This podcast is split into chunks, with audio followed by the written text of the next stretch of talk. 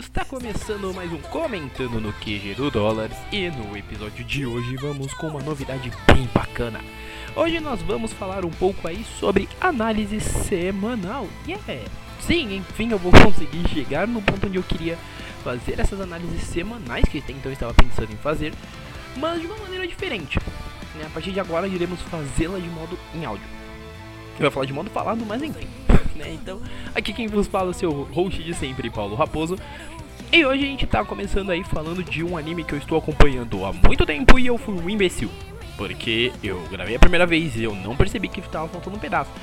Então vocês vão pegar um áudio bem maior do que o período que estava originalmente. Então hoje eu vou falar aí com vocês sobre Card Fight Vanguard 2018. É uma obra bem completa, vocês provavelmente conhecem algumas coisas se vocês acessam o site há tempo suficiente vocês já conhecem, já sabem do que se trata e já sabem do que estou falando. Afinal de contas, é o que eu já converso aí no site há muito tempo. Porém, caso você não saiba, Card Fight Vanguard é uma franquia da Bushiroad que surgiu em 2011 e teve aí um primeiro anime com nove temporadas, divididos em duas fases. Tiveram dois filmes e, além disso, teve um reboot esse ano que passou de 2018. E sim, eu estou falando voz de locutor de rádio, hoje eu estou engraçadinho. Mas vamos falar sério agora. Ela foi uma série que atraiu um potencial sucesso, sendo um dos principais carro-chefes da Bush. Sendo até mais popular que Vice Wars, que Buddy Fight, isso é até uma coisa que a gente percebe. Pelo próprio produto ser bem mais conhecido em território nacional, mesmo não tendo nada oficial. Mas assim, partindo um pouco da apresentação, o arco que eu vou falar com vocês é o arco atual da série, né, o de 2018 o arco atual da série. E esses episódios que eu vou abranger são dos 27 até o 40. Porque assim, originalmente eu tinha feito um menor, dava 10 episódios, que era do 30 ao 39. Só que aí eu percebi quando fui upar o podcast que eu ainda não tinha postado os episódios do 27 ao 29, ainda não tinha postado o texto. E o 40 saiu ontem. Então eu tô meio que abrangendo tudo. E aqui embaixo eu vou deixar o link né, com as análises até o 26, com, com as análises até o 26 com os reviews que até então tem disponíveis, com as minhas considerações referente ao que a Bush fez a princípio. Terá um outro sobre o que a Bush fez atualmente, os anúncios dela mais recente. E além disso, também tem alguns outros textos relacionados a isso, né? Como notícia do jogo dele para DS, etc. Tá, mas tudo isso vai estar aqui embaixo. Então, assim, vamos ao foco, porque esse episódio que inicia, não, o episódio 27, ele inicia um novo arco. Sim, galera. Eu tô pegando no começo de um arco, vou abordar quase ele todo porque já tem um novo arco anunciado aí. Basicamente, esse novo arco ele faz a adaptação do volume 6. Pera, do volume 6 até o 12 do mangá. São um total de 7 volumes que ele adaptará. E até então ele deve ter adaptado uma quantidade razoável. Tá? Então, assim, basicamente a história ela se foca no ensino médio do protagonista, do Aishi. E esses episódios eles tiveram os primeiros episódios, pelo menos até o 30. Isso, se não me memória, até o 30 eles tiveram como função nos mostrar né, os novos personagens, a galera que acompanharam o Aishi, né? Que são Naoki Shida, Tokuna Misaki, que era, também estava na pré-temporada, o Shingo e a Kourin. São os dois que eu não vou falar sobre o nome porque eu não lembro, então não vou fingir fazer aqui de inteligente. A gente acompanha, vai conhecendo esses quatro personagens enquanto nós vamos vendo o desenvolvimento do Aishi no ensino médio, porque sim, a Bush precisa disso, ela também precisa vender cartinhas. Então ela precisa nos mostrar personagens novos com decks novos e novos combos, tá? Dito isso, a gente também começa a história vendo que o Aishiri ganhou o campeonato que no primeiro arco nos é ensinado, que é o, o campeonato asiático. O Vanguard, o Asia Kito, o circuito asiático. O Aishi agora é o novo campeão asiático, ou seja, ele também é uma celebridade para quem curte Vanguard, que diferente da primeira versão, que era o mundo inteiro, aqui é só um grupo seleto, não tem muita frescura.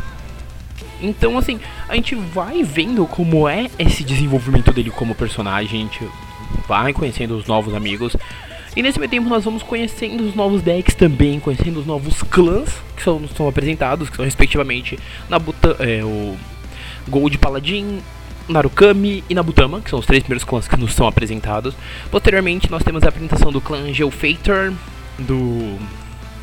É, do Geofator, do Neonectar e do Link Joker, que são os três clãs que são apresentados depois. E até dei uma travada aqui agora, peço perdão. E esses clãs eles são apresentados de uma forma que funcionam dentro dessa parte toda desse início, você tem aí os personagens que eles têm uma personalidade bem decisiva, assim, bem, bem definida, né, pra ser mais preciso. Funciona bem, então você vê o Aishi virando realmente um personagem que ele tem uma postura um pouco melhor, apesar de ainda ser meio bundão. Em contrapartida, você também vai conhecendo os novos personagens, vendo que cada um deles tem seu modo, como por exemplo, o Ishida, ele tem o trauma dele, dele ter estudado com a Aishi lá atrás, ele vê o pessoal fazendo bullying com a Aishi e nunca ter feito nada para ajudar. A gente tem a Kourin, que ela é membro do Ultra Heire, que por sinal é a banda que faz a abertura.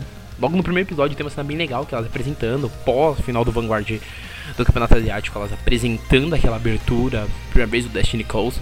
Então, ela já é famosa, então ela tem todo um assédio, e isso é bem engraçado, porque a galera quer ir pro Clube de Vanguard por ela ser famosa, só que ela mesmo não tem aquela aceitação de falar pra galera, olha, eu vou aceitar vocês, mas eu vou ensinar que vocês melhorem. Ela quer que alguém seja tão bom quanto ela e quanto Aishi, e isso é bem feito, é bem pontuado e é bem trabalhado. Além disso, você também tem o Ishida melhorando como Vanguard Fighter, o próprio Shingo, quando ele é apresentado, ele é mostrado que ele é um cara que é muito fã do Aishi, só que ele ainda não tinha entendido como que isso como interagir com o ídolo dele. Então é bem legal que você vê aquele tiete do cara que é muito fã, gosta mesmo, crescendo. E além disso, você também tem os outros núcleos. Você tem o Kai, você tem o Ren, você tem todos esses personagens que eles vão aparecendo aos poucos, eles vão tendo aqueles devidos momentos dele de apresentação, de destaque, até o momento em que a gente tem o que eu chamaria de turn point, que é a aparição do e-book. Quando o e-book aparece é quando você percebe que o negócio vai ficar feio, basicamente. E é aí que começa todo o deslocamento, assim, todo o desenvolvimento principal deste arco, que é a aparição do clã do Link Joker. Caso você esteja, seja de primeira viagem ainda não conheça, o Link Joker ele sempre foi um clã dentro do Vanguard, que ele foi um clã meio pra desgraçar a vida das pessoas. Ele é um clã onde ele se constitui basicamente em impedir que você tenha posturas de ataque. Então, nesse caso aqui, ele foi muito bem desenvolvido e logo de cara se apresentado um personagem que ele nunca teve uma exploração tão real, que é o e-book. O e-book só teve uma aparição muito rápida no filme, que eu também irei comentar no comentando e teria review. E além de ter essa aparição muito rápida, o próprio arquetipo de Link Joker que ele usa, que é o Deletor, nunca tinha tido uma aparição muito forte. Então, quando ele aparece, quando a gente vê a primeira vez os Deletors agindo, nós conseguimos perceber que houve realmente um cuidado muito maior em integrar o clã na própria história, no próprio enredo. Esse trabalho ele foi muito bem feito, ele foi muito bem construído e muito interessante quando você vê o Miano Mamoru falando fazendo os raids dele. E, meu, é muito impressionante. Porque ele é um personagem muito calado, ele é um personagem que ele odeia o Vanguard acima de tudo e ele quer que as pessoas percam esse amor pelo Vanguard. E isso, cara, é tão fascinante para quem assiste esse tipo de anime e fala, gente. Isso é muito inverossímil na vida real, mas nesse universo funciona e é gostoso, é bacana e funciona verdadeiramente. Não é um negócio desonesto que ele falha no momento crucial. Então é realmente muito bom. Então, assim, para resumir esse detalhe, esse ponto até aqui, que aí pegou até o episódio 33, mais ou menos. Então agora a gente vai falar das partes que é depois da aparição mesmo, que aí é onde o arco atual começa, né? Que depois a gente descobrir que o e-book ele apaga literalmente a vontade das pessoas de jogar, ele apaga a conexão que as pessoas têm. A gente tem um desenvolvimento que no primeiro não tínhamos, mas agora temos e eu acho muito legal que primeiramente é a gente finalmente tem a explicação de que diabos o Takuto é. O Takuto ele já tinha aparecido anterior no mais antigo, nesse novo ele apareceu no começo desse arco, mas quem assistiu o antigo ficava muito o que, que ele é. E assim, dessa vez, para quem tá acompanhando agora, ficou muito mais claro que ele é um ser humano normal, mas que ele tem uma conexão muito grande com o planeta Krei. E isso é muito bem feito, é muito bem estruturado, é muito bem trabalhado. de repetir isso muitas vezes, mas vou ficar repetindo o resto da minha vida para elogiar esse momento.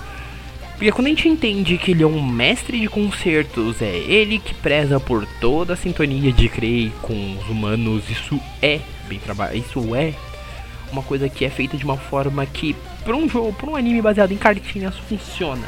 Onde você tem um personagem que ele apresentado de uma maneira positiva ele apresentado de uma maneira clara e você entende o que aconteceu realmente.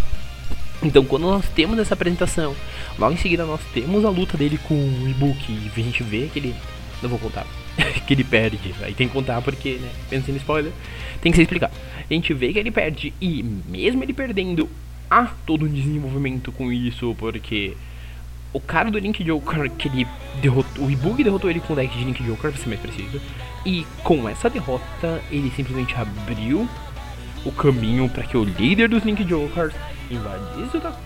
Vai ficar muito errado isso agora que eu vou falar a seguir, mas ele invadisse o Takuto e ele se tornasse o novo hospedeiro do corpo do garoto. E aí ele deixa de ser o mestre do concerto, que é o mestre que rege, né, que analisa, que prioriza as coisas boas do Vanguard para se tornar o mestre do destino, basicamente, que é uma pessoa mais inescrupulosa que deseja dar poder para as pessoas. Olha que legal, que clichêzão, mas assim, a forma como o clichê é feito aqui no Vanguard que torna tudo mais divertido, a experiência de ver um episódio por semana, a experiência de acompanhar tudo. E a partir do momento que tem essa transformação de enredo, é que a gente consegue começar a acompanhar mais, começa a ver mais como que isso está funcionando. E aí sim a gente começa a ver que o bicho está pegando. Porque as pessoas elas, que perdem os duelos, elas se tornam o que chamam de zumbis do Psyqualia. Elas ganham a habilidade de ter uma sensorialidade maior e além disso de ter uma conexão maior com a unidade. Então assim, todo o dano que a unidade sofre, a pessoa também sofre. Porém, ela não tem isso por vontade própria. Ela ganha isso por um dos motivos mais imbecis que existe. Ela é forçada. Então assim, todo enredo trabalha bem essa questão. Todo enredo cria bem esse momento e isso é muito bom. E além de tudo, a gente começa a ver que os nossos protagonistas agora terão um problema muito maior. Porque eles têm que fazer os duelos e eles não podem perder. A maior prova disso é que, por exemplo, o Kamui perde e ele virou o zumbi do Psyqualia. E isso é muito genial. Sim, é legal, eu gosto de ver os heróis virando vilão e assim, eu já tenho um mini spoiler do que há de acontecer. Mas até então, é muito bem pensado que você vê que as pessoas estão sofrendo realmente para conseguir aquilo que elas almejam. Então, assim, a ideia é muito bem pontuada, os personagens estão muito bons, até aqui.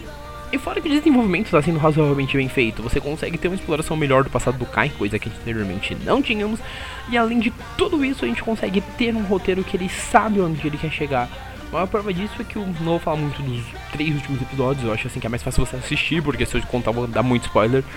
Mas a forma como você vê que as pessoas viram vilões, como você vê que tipo, é muito contra a vontade, como você começa a ver que o e-book ele tá pouco se lixando pra tudo, ele quer que o mundo pegue fogo, ele quer ver fogo no parquinho, só que ele quer jogar gasolina, ele não quer ajudar. Isso é muito bem acreditado, muito bem feito e assim, tá funcionando muito bem até aqui. Então assim, os próximos, o próximo episódio ele tem um ar muito maior assim de duelos, enfim, porque pare, porque pelo que Proviles mostra, a gente terá, nós teremos um duelo do e-book com o Kyo e esse duelo vai ser interessantíssimo até pelo deck do Kyo, que é o deck de Murakumo ser um deck muito escroto. Quem joga Vanguard sabe bem disso. E a gente vai começar a ver os desdobramentos realmente disso, né? Porque o Ishida foi atrás da Kourin no último episódio, né, no episódio mais recente, no 40, que eu queria falar dele sozinho, mas assim, eu não consegui. O Ishida ele vai atrás da Kourin, porque a Kourin também é do Ultra Raiders, mesmo tudo do Ultra Raider viraram servas do Takuto, porque elas eram servas desde sempre, então elas ganharam o poder maligno do Link Joker. Então o Ishida vai atrás da Kourin, ele acha que aquilo vai ajudar e tipo, mal sabe ele que a menina também tá encapetada e ela quer dominar. Então esse próximo episódio ele tem algumas coisas que serão bem interessantes eu quero pegar para fazer uma análise mais calma e mais sucinta. Então eu quero tentar analisar episódio por episódio de uma forma bem diferente. A forma em texto talvez fique menos confusa que em áudio, eu espero. Eu espero que esse áudio também não tenha ficado tão confuso, mesmo com as inúmeras repetições que eu faço. Mas, gente, basicamente é isso, né? Eu tive que tentar sintetizar tudo que aconteceu em quase 20 episódios. Então peço desculpa desde já. Mas assim, se você gostou, indica isso aqui para seus amigos. Se você não gostou, aguarde que teremos de outras séries sim tá? Então, por exemplo, Neverland, Boku no, e My Hero Academia, eles voltam muito provavelmente neste formato, tá? Porque em texto eu acho muito mais difícil, então acho mais fácil voltar dessa forma. Os outros, eles voltam em texto, mas muito provavelmente eles voltam nesse formato, porque esse formato ele vai ser um formato mais experimental, só que ele será feito com uma constância maior, até pela praticidade que eu tenho, várias aspas. Tá, então assim, aguardem novidades. E é isso, gente. Um abraço e tchau. E esse cast está sendo gravado pela segunda vez, então Um abraço, não deixa de comentar, manda um e-mail, siga nas redes sociais que eu esqueci isso da primeira vez. E lê os links aí embaixo, gente. É um abraço mesmo. Se estiver vendo isso pelo Spotify, dá um beijo e novamente, pela terceira vez, um abraço e fui.